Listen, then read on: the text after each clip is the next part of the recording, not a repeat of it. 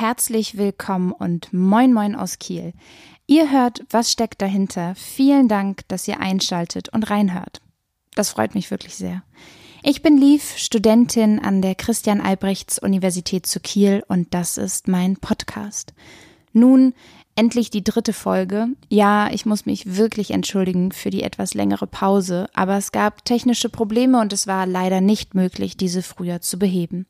Ich bin begeistert davon, wie gut die ersten beiden Folgen ankamen. Mir ist es wichtig, euch auch nochmal zu sagen, Forschung ist vielfältig es gibt sie im Labor mit Experimenten, aber es gibt sie auch mit Büchern und Quellenarbeit. Genau das macht das Thema Forschung für mich so interessant und ich hoffe euch mit meiner Begeisterung dafür immer ein wenig anzustecken. So, aber zurück zum Podcast für alle, die heute das erste Mal reinhören. Was möchte ich denn überhaupt machen?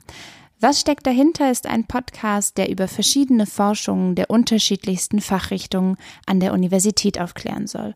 Wer kennt das nicht, wenn man eigentlich gar nicht wirklich weiß, was denn hinter dem Fach steckt? Also, was wird eigentlich abseits der ja, ich sag das mal ganz salopp, scheinbar langweiligen Vorlesungssäle gemacht. Deshalb werde ich in jeder Folge eine Talkrunde mit einer kleinen Expertinnenrunde führen. Das bedeutet Expertinnen in dem jeweiligen Forschungsgebiet und es müssen nicht immer nur Doktorinnen und Professorinnen sein.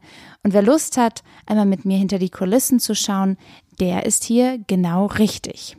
Natürlich ist das gerade jetzt zu Corona-Zeiten alles etwas schwierig und auch anders.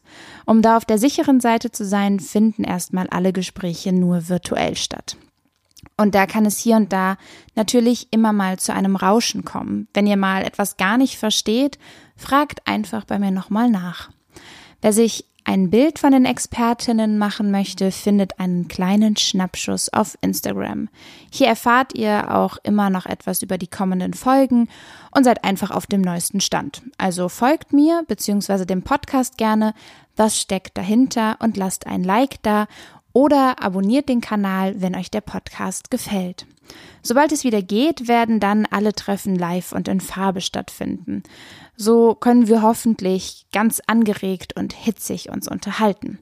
An dieser Stelle möchte ich euch kurz einen kleinen Einblick in die Talkrunden geben.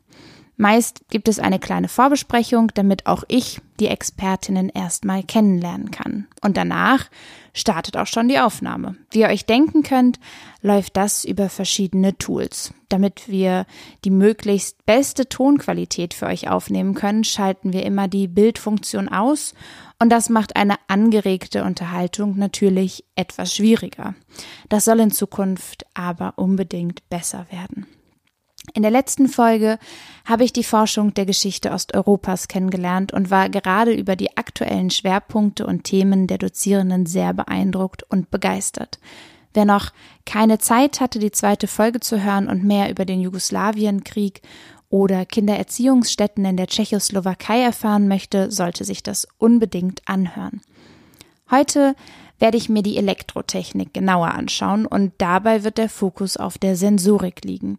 Ich muss gestehen, dieses Mal gehe ich ganz ahnungslos an die Folge heran. Ich kann mir im Moment noch sehr wenig vorstellen und bin deshalb sogar ein bisschen aufgeregt, was ich alles erfahren werde. Wie schon in den letzten beiden Folgen ist es mir wichtig, euch verschiedene Perspektiven und Eindrücke näher zu erläutern. Das heißt, ich werde heute mit einer Professorin, einem Doktoranden und einem Studenten sprechen. Dabei ist es mir besonders wichtig, euch die Forschung aus Sicht der Dozierenden und aber auch aus Sicht der Studierenden zu zeigen. Also was kann man als Studentin überhaupt schon alles zur Forschung im Studium beitragen? Na gut, ich hoffe, all die Klischees, dass Elektroingenieurinnen nicht besonders gesprächig sind, treffen nicht zu. Ansonsten werde ich so lange fragen, bis ich und damit auch ihr einen Überblick bekommen habt. Nein, Spaß beiseite. Lasst uns beginnen. Ein herzliches Hallo in die Runde. Bevor wir richtig starten, würde ich vorschlagen, dass wir eine kleine Vorstellungsrunde machen. Herr Speyer, möchten Sie den Anfang machen? Ja, gerne, kann ich machen. Und zwar, ich bin Fabian Speyer. Ich studiere jetzt äh, seit etwas längerem, fast äh, sechs Jahren an der THU in Kiel äh, mit dem Schwerpunkt Wirtschaftsingenieurwesen ähm, und dann Elektrotechnik. Und äh, der Studienaufbau ist bei uns sehr elektrotechniklastig. Auch als Wirtschaftsingenieur ist man eher im äh, Elektrotechnikstudium aktiv. Genau, ich bin jetzt in meinem letzten Mastersemester, beschäftige mich jetzt der Sensorik von photonischen Kristallen. Das hört jetzt erstmal ein bisschen kompliziert an, da werde ich später nochmal genauer was äh, zu sagen und werde dann meine Masterabschlussarbeit äh, im Ende des Jahres abgeben. Wunderbar. Frau Gerken, wollen Sie äh, auch kurz vortragen? Gerne. Mein Name ist Martina Gierken. Ich bin Professorin für Elektrotechnik und Informationstechnik.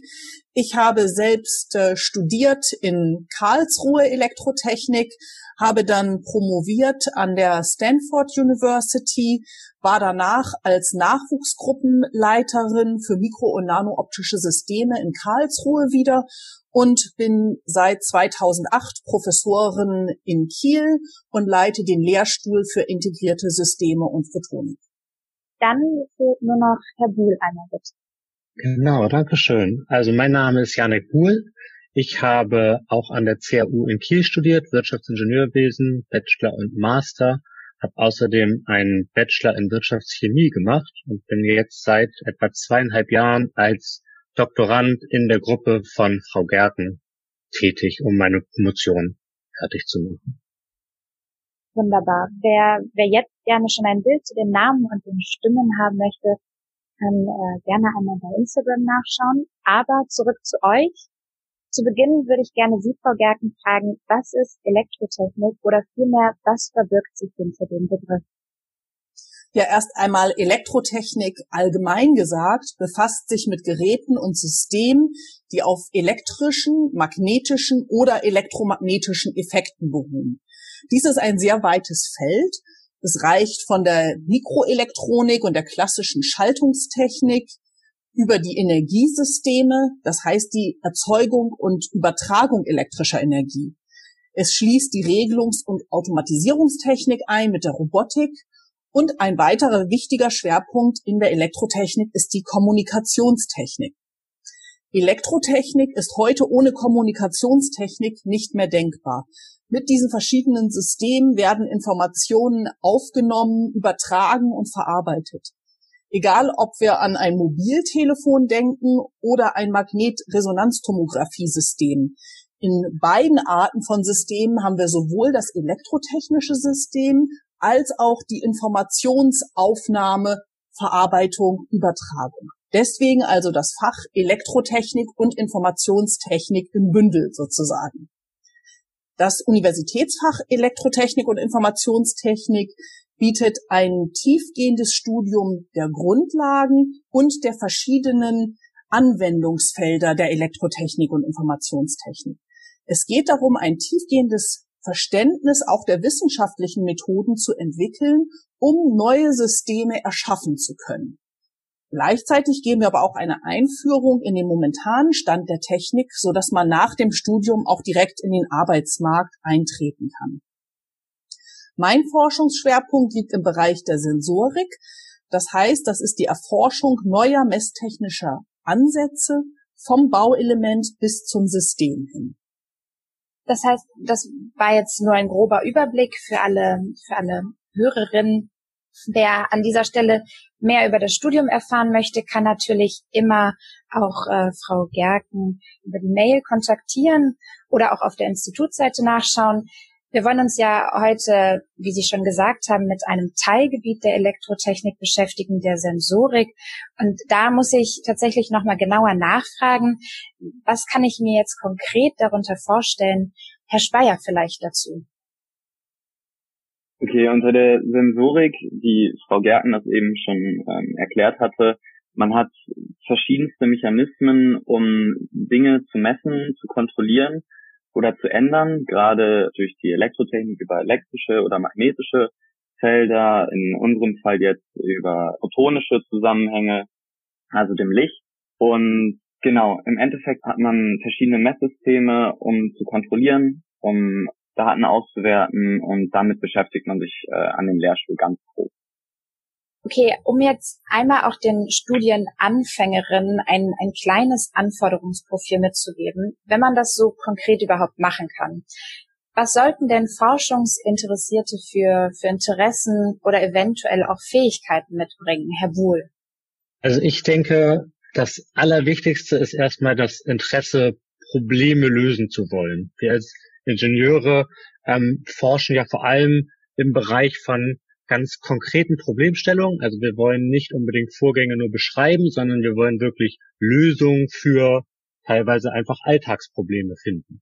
Und deswegen ist dieses lösungsorientierte Denken ein ganz wichtiger Aspekt des gesamten Studiums und auch später in der Arbeitswelt. Wenn man dann außerdem noch eine kleine Affinität zur Mathematik, zu Zahlen und Formeln mitbringt, kann das sicherlich auch nicht schaden und dann ist man eigentlich schon ganz gut gerüstet, würde ich sagen. Was man dann gerade im Bereich der Forschung sehr schnell merken wird, ist, dass man so gut gerüstet sein kann, wie man will. Irgendetwas wird immer schiefgehen. Experimente funktionieren nicht, funktionieren vielleicht einmal nicht, funktionieren auch ein zweites oder ein drittes Mal nicht. Das heißt, was auch sehr wichtig ist, ist Frustrationstoleranz oder das Durchhaltevermögen weiterzumachen, auch wenn irgendetwas nicht sofort gut klappt. Also auch in, in den Ingenieurwissenschaften sind diese Soft Skills von sehr großer Bedeutung. Und alles, was an tatsächlichen, konkreten Wissensbedingungen dann für die Forschung notwendig ist, das bekommt man im Prinzip im Studium sehr gut mitgeteilt. Ganz wunderbar. Da kann ich mir tatsächlich jetzt sehr gut was drunter vorstellen. Ich bin mir sehr sicher, dass Sie alle sehr zufrieden in Ihrem Forschungsbereich sind. Deshalb muss ich fragen, was macht für Sie das Fach so attraktiv und vielleicht können Sie ja sogar das Fach mit einem einzigen Wort beschreiben. Ich würde da tatsächlich mit Herrn Speyer gerne anfangen. Ähm, ja, spannend. Also Elektrotechnik selbst ist ein super komplexes Fach. Also es gibt so viele verschiedene Bereiche von, ja, Sensorik ist ja wirklich nur ein ganz kleiner Teil von der Elektrotechnik. Und das ist einfach spannend zu sehen, wie viele verschiedene Dinge und wie viele verschiedene Messungen man machen kann, wo man, sag ich jetzt mal, als Abiturient oder jemand, der sich überhaupt nicht damit groß beschäftigt, gar nicht realisiert, was man alles machen kann. Auch in was für Dimensionen, in was für Größen man, man da arbeitet. Das macht für mich relativ oder sehr spannend. Das heißt, Sie finden vor allen Dingen die, die Vielfalt so spannend. Dann vielleicht auch, Herr Buhl, was, was finden Sie besonders attraktiv? Um vielleicht auch nochmal auf das einzugehen, was ich gerade sagte, mein einzelnes Wort wäre lösungsorientiert. Das heißt, ich finde es besonders interessant, Problemstellungen herauszuarbeiten und dann ganz konkret diese Probleme auch lösen zu können. Wunderbar. Und zuletzt Frau Gerken, gerne. Ja, ich versuche es gerade in ein Wort zu fassen. Vielleicht Weltgestaltung ist ein Wort. Also ich finde, ähm, wir haben als Ingenieurinnen und Ingenieure die Möglichkeit, unsere Welt zu gestalten. Wir sind diejenigen, die verstehen, wie technische Systeme funktionieren und wir können dieses einsetzen, um Dinge besser zu machen. Und das ist das, was mich so reizt, dass wir uns anschauen können, welche Dinge sind schon möglich, welche Dinge sind nicht möglich. In der Sensorik interessiert mich zum Beispiel insbesondere die Vorortanalytik. Das heißt, im Moment müssen viele Proben ins Labor geschickt werden und man erhält das Ergebnis äh, einer Blutprobe zum Beispiel erst zwei Tage später. Es dauert einfach. Und eine Fragestellung, die mich sehr reizt, ist, wie können wir mit einem Tropfen oder aus einem Tropfen Blut innerhalb von 15 Minuten Ergebnisse erzielen, ob bestimmte Krankheiten vorliegen, ob äh, der Lebenswandel geändert werden muss. Also es gibt ja auch akute Erkrankungen, die regelmäßig kontrolliert werden müssen. Das ist eine Fragestellung, die mich zum Beispiel reizt. Und ich möchte unsere Welt verändern, gestalten, neue Möglichkeiten schaffen. Das klingt schon super spannend und ich muss da zu meiner Schande gestehen, dass meine Kenntnisse über die Elektrotechnik sich ein bisschen in Grenzen halten. Deshalb bin ich sehr, sehr gespannt auf die Forschung. Und äh, Herr Speyer, Sie befinden sich ja momentan in der Bearbeitung Ihrer Abschlussarbeit. Vielleicht können Sie mir kurz beantworten, worum geht es bei Ihrer Forschung und wie forschen Sie zuallererst aber, wie sind Sie auf das Thema gekommen? Wie bin ich auf das Thema gekommen? Okay. Also in, ich mache gerade ja meine Masterarbeit, meine Bachelorarbeit habe ich auch schon in einem sehr ähnlichen Bereich geforscht, auch am Lehrstuhl von Frau Gerken da lag es relativ nahe, dass ich dann auch wieder in den Bereich gehe zur Sensorik und zur ähm, Analysedetektion, die Frau Gerken das auch eben schon erwähnt hatte. ist der Purpose hinter der Master- und der Bachelorarbeit vor Ort Detektionen zu äh, entwickeln, die beispielsweise in der Zukunft dann das Blut analysieren können von, von Patienten, ohne dass es dann extra noch ins Labor geschickt werden. Deswegen äh, bin ich dann nach mehreren Austauschen mit meinem Betreuer, einem Doktoranden und Frau Gerken dann auf Thema gekommen. Das Thema nennt sich eine Einarm-Phasendetektionsaufbau für Multiplex-Messung an photonischen Kristallen. Das hört sich erstmal relativ komplex an, besonders dann, wenn man wenig Bezug hat zur Elektrotechnik. Aber ich kann sonst mal versuchen, das äh, kurz zusammenzufassen. Und zwar betrachte ich in meiner Forschung die Phasenänderung von Wellen in einem photonischen Kristall. Ein photonischer Kristall, das muss man sich so vorstellen, der hat Dimensionen, die sind nahe der Größe von der Wellenlänge des Lichts, also im Nanometerbereich, das ist sehr, sehr, sehr klein. Und dieser, dieser photonische Kristall ist besonders sensitiv auf Umgebungsänderungen, nenne ich das jetzt mal. Das ist der, der Brechungsindex von einem Analyt, wie beispielsweise von, von Blut. Es hat einen konstanten Brechungsindex. Jetzt haben wir noch einen weiteren Punkt der Sensorik, der wichtig ist, und das sind die Funktionalisierung auf dem photonischen Kristall. Und die muss man sich so vorstellen, dass wir bestimmte Moleküle haben, die an der Oberfläche des Sensors festhaften können durch diese Funktionalisierung. Und dadurch verändert sich unsere Eigenschaft des Analyts. Und genau das möchte ich im Endeffekt durch eine Phasendetektion messen, diese Änderung des Analyten und möchte das dann in einem kompletten Sensoraufbau fertigstellen. So ganz abgerissen einmal. Vielleicht darf ich hier noch kurz ergänzen. Ähm, man kann sich das so vorstellen, dass der photonische Kristall hat Strukturgrößen im Nanometerbereich, aber die Probe selbst wird sein im Millimeterbereich. Also die, man hat eine strukturierte Oberfläche im Endeffekt. Also man kann das Ganze dann schon anfassen und in ein System einbauen, wenn die Gesamtgröße dann irgendwo im Millimeterbereich liegt. Ziemlich interessant. Tatsächlich noch immer etwas abstrakt für mich, aber vielleicht können Sie mir da weiterhelfen, Frau Gerken? Inwieweit können dann die Ergebnisse von Herrn Speyer auf den Alltag wirken? Also wo können sie beispielsweise angewendet werden? Ja, der ganz aktuelle Testfall ist, dass man zum Beispiel Corona vor Ort detektieren möchte sei es, dass man das Virus selbst detektieren möchte oder Antikörper detektieren möchte.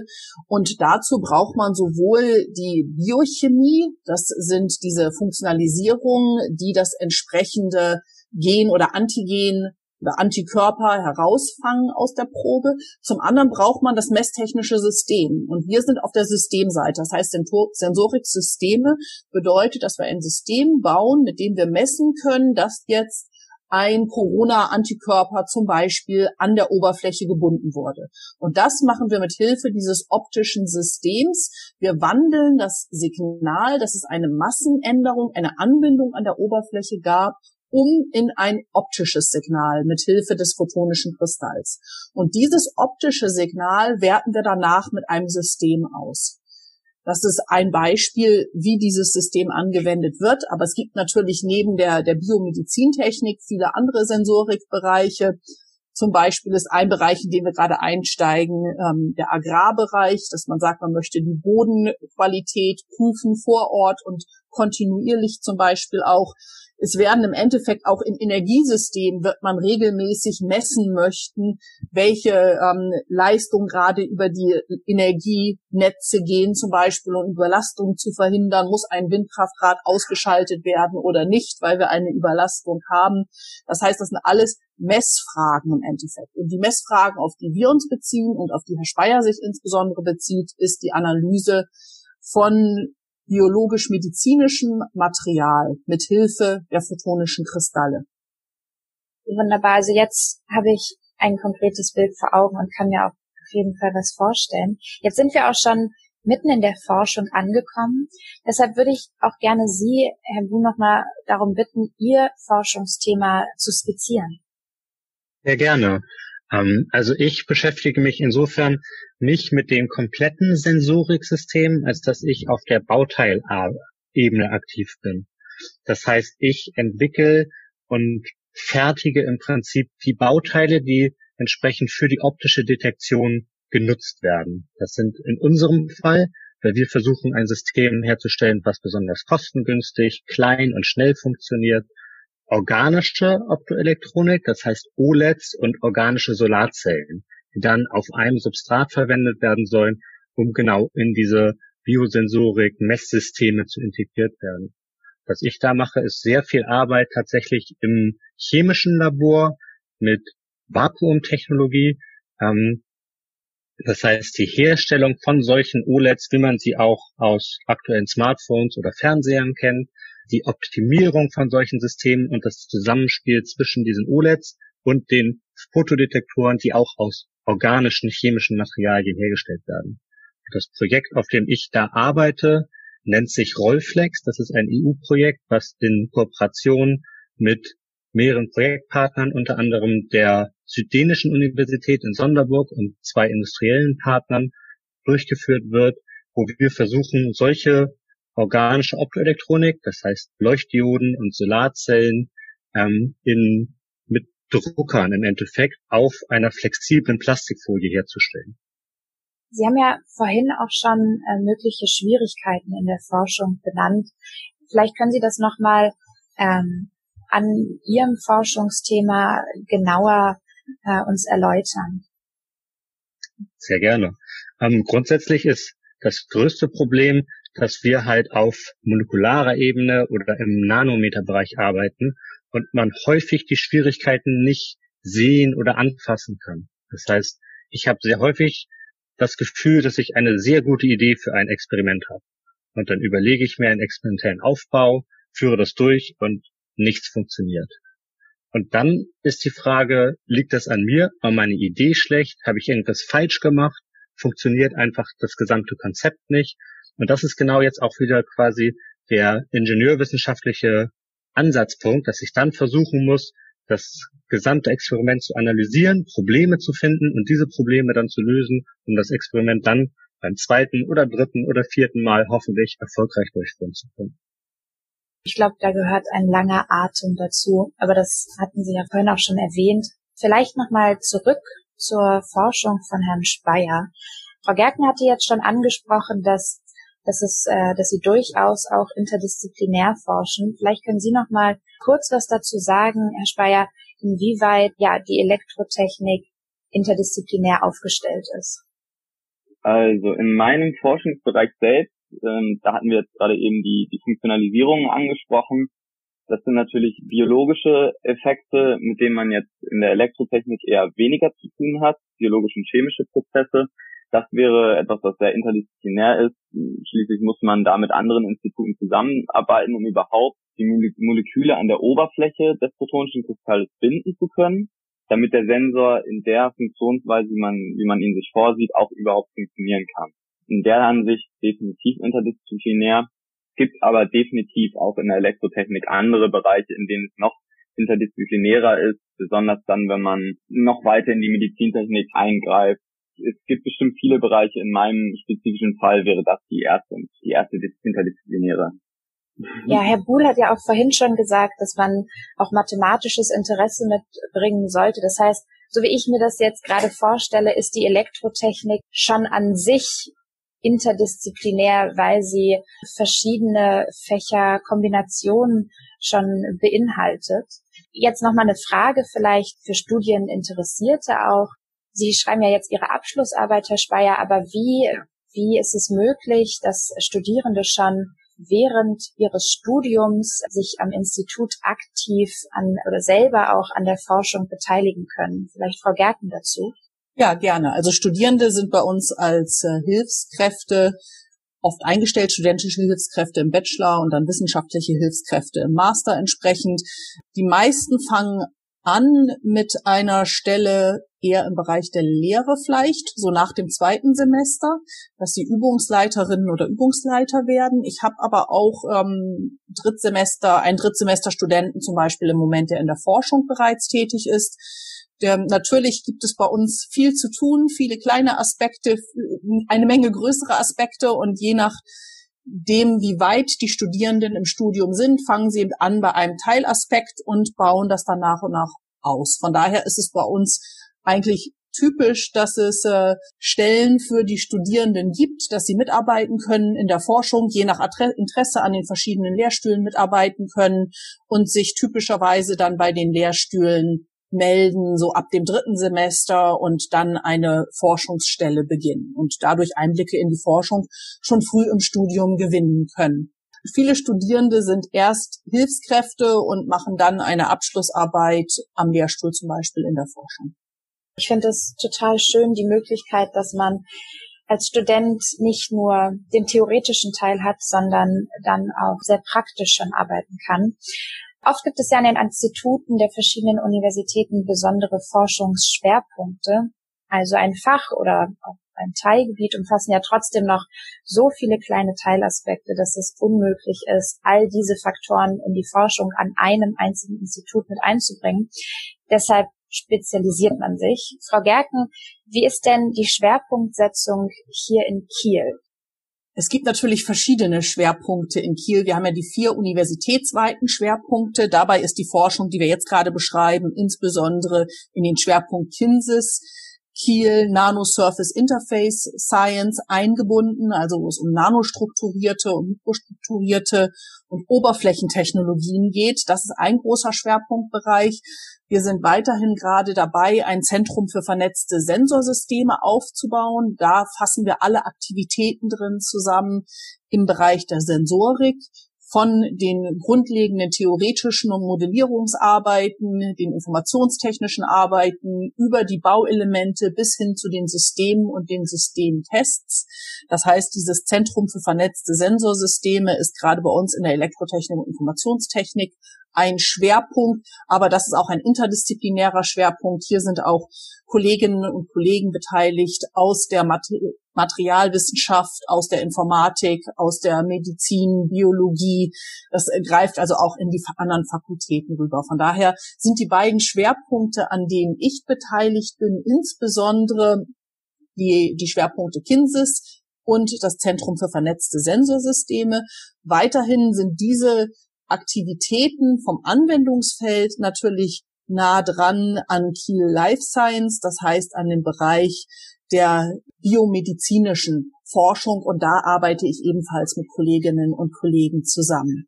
Ich habe da jetzt schon viel über das Fach Elektrotechnik gelernt, aber ich kann mir noch nicht ganz vorstellen, wie es nach dem Studium weitergeht. Also sicherlich kann man den Weg der Forschung gehen, wie Sie, Frau Gerken und Sie, Herr Buhl, aber welche beruflichen Perspektiven gibt es denn alternativ dazu? Oder vielleicht auch welche Fähigkeiten können durch ein Studium erlangt werden, die mich, ich formuliere das jetzt mal so, als Absolventin auszeichnen? Also grundsätzlich ist es so, ähm, dass man sich natürlich auch im Studium, so wie Herr Speyer das schon erwähnt hat, auf einen bestimmten Bereich spezialisieren kann. Für die spätere berufliche Laufbahn ist das aber keine Einbahnstraße. Das heißt, gerade im Bereich der Elektrotechnik oder auch andere Ingenieurswissenschaften sind die Berufsaussichten relativ gut und das führt dazu, dass man im Prinzip in fast jeden Bereich, der irgendwie mit Elektrotechnik oder Mechanik oder Maschinenbau zu tun hat, einsteigen kann. Das heißt, diese grundsätzlichen Fähigkeiten des logischen Denkens, des Problemelösens, des mathematische Ansätze auf die Realität anwenden, die helfen einem im Prinzip in jedem Bereich, der irgendwo technische Bestandteile hat, im Endeffekt auch dann nach dem Studium einzusteigen. Und so ist es so, dass man häufig in die ganz spezifischen Anwendungsfälle, in denen man dann vielleicht in einem Unternehmen arbeitet, nochmal konkret eingearbeitet werden muss, aber die grundsätzlichen Fähigkeiten, die man im Studium erworben hat, halt genau dieses Einarbeiten erst ermöglichen. Wir sind ja jetzt leider schon fast am Ende und mich würde noch einmal abschließend interessieren, welche wissenschaftlichen Arbeiten beziehungsweise Themen stehen denn jetzt als nächstes bei Ihnen an? Herr Speyer, Sie befinden sich ja gerade äh, bei Ihrer Abschlussarbeit, aber wo konkret befinden Sie sich gerade?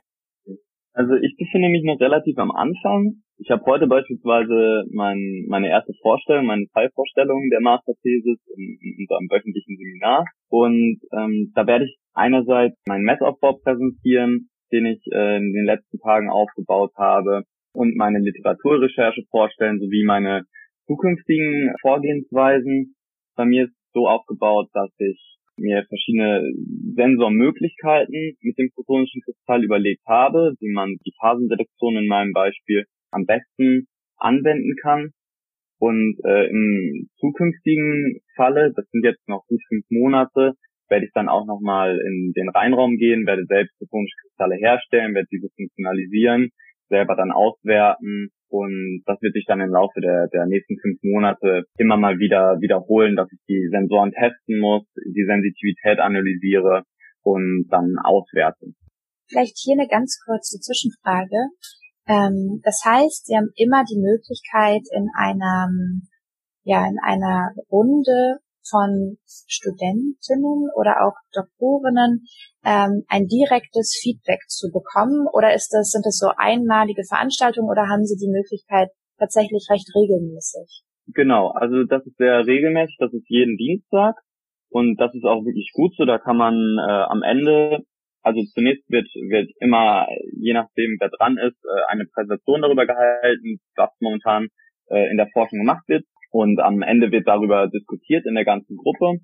Das schließt äh, sämtliche Doktoranden und Frau Gerken mit ein, sowie die, die äh, Studenten, die am Lehrstuhl arbeiten. Äh, das ist meiner Ansicht auch sehr wichtig, um, um ein Feedback zu bekommen, ob man auf dem richtigen Weg ist, gerade was die Thesis angeht, oder ob man sich vielleicht irgendwie falsche Gedanken darüber gemacht hat und, und einen anderen Weg einschlagen muss. Deswegen ist der, der regelmäßige Austausch meiner Ansicht nach ähm, wichtig, dass man, dass man wöchentliches Feedback bekommt.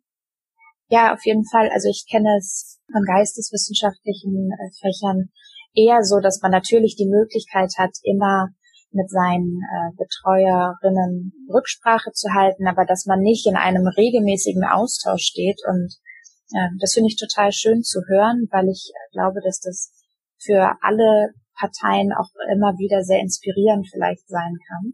Aber zurück zu meiner ursprünglichen Frage.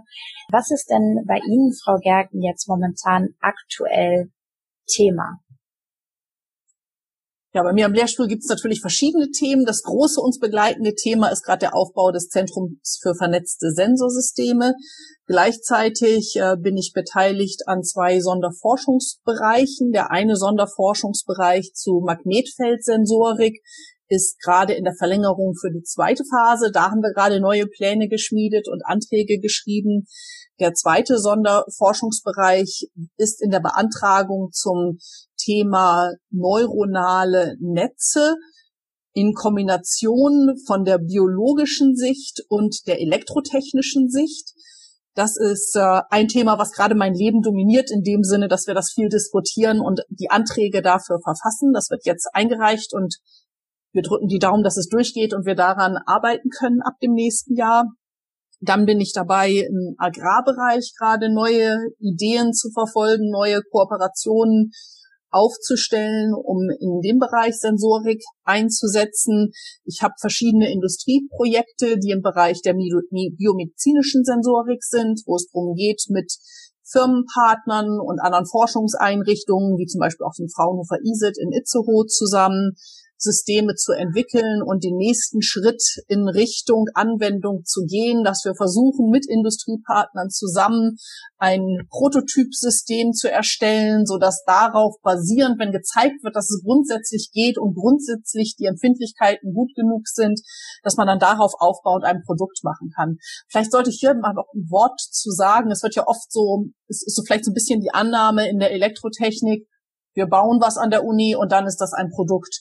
Ähm, da muss man sagen, der Weg ist doch sehr weit. Also wir machen auch Grundlagenforschung und äh, wir, wir erforschen Dinge, die dann erst einmal bei uns gezeigt werden, dass sie grundsätzlich funktionieren, dass man zum Beispiel bei Herrn Buhl Leuchtdioden und Fotodetektoren auf ein flexibles Substrat bringen kann und eine Mikrofluidik draufsetzen kann.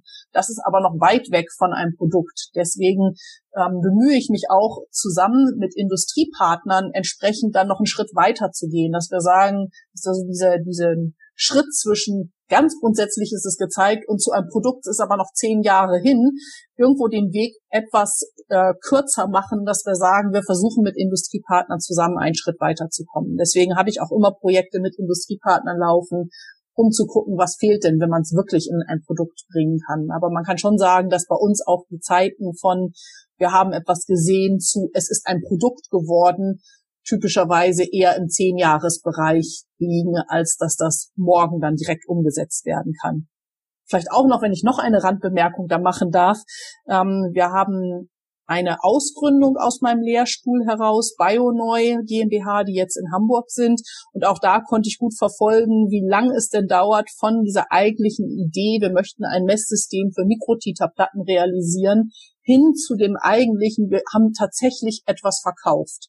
Auch das waren viele Jahre, ähm, was einfach nur verdeutlicht, auch wenn Elektrotechnik vielleicht erst einmal ein angewandtes Themenfeld ist, bis neue Systeme etabliert sind und neue Grundlagenideen in Produkte geflossen sind, dauert es doch wesentlich länger und ähm, da sind wir dran, das zu machen und das natürlich auch weiter zu verfolgen. Und mir ist es wichtig, das zu verfolgen, dass es in Richtung Produkte weitergeht. Ja, von daher das vielleicht als ein kurzer Abriss, was bei mir die nächsten Schritte sind.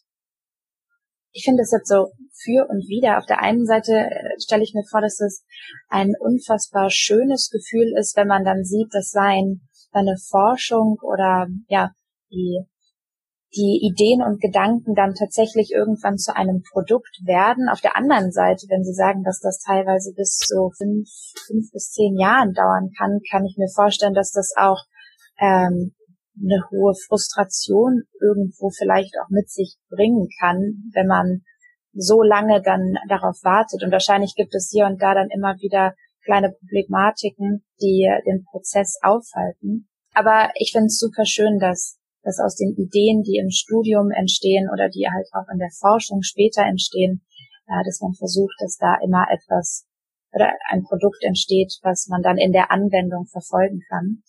Ähm, ja, jetzt zum Schluss nochmal zu Ihnen, Herr Buhl. Wo stehen Sie gerade aktuell in der Forschung?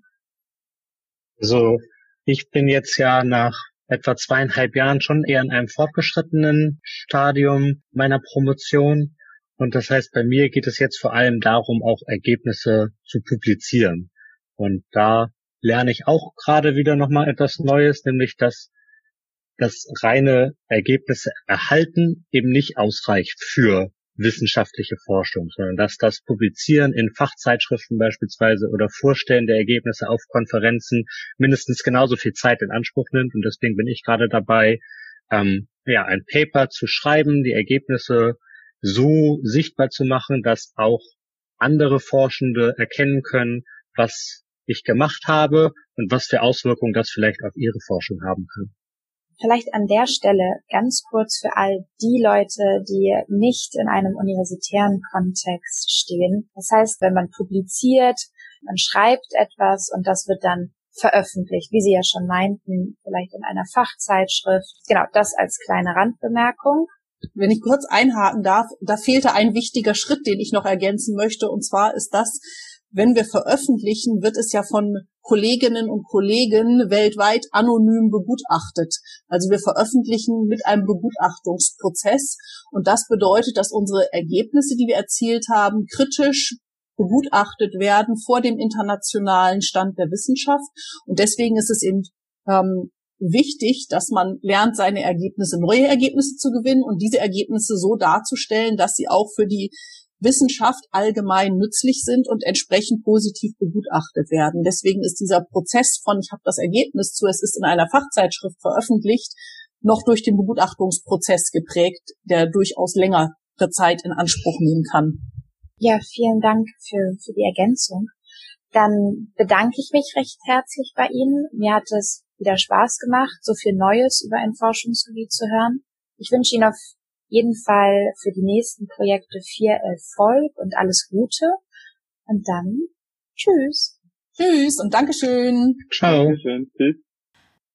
Was für eine faszinierende Folge. Obwohl ich wirklich recht ahnungslos an diese Folge herangegangen bin, habe ich das Gefühl, jetzt ein gutes Stück klüger zu sein. Na gut, also das sollte ja eigentlich nach so einer Talkrunde das Mindeste sein. Frau Gerken hatte das nach unserem Gespräch nochmal sehr schön auf den Punkt gebracht. Sie meinte zu mir, sie könne es gar nicht verstehen, wie die Elektrotechnik für viele Leute so abstrakt und fern scheint.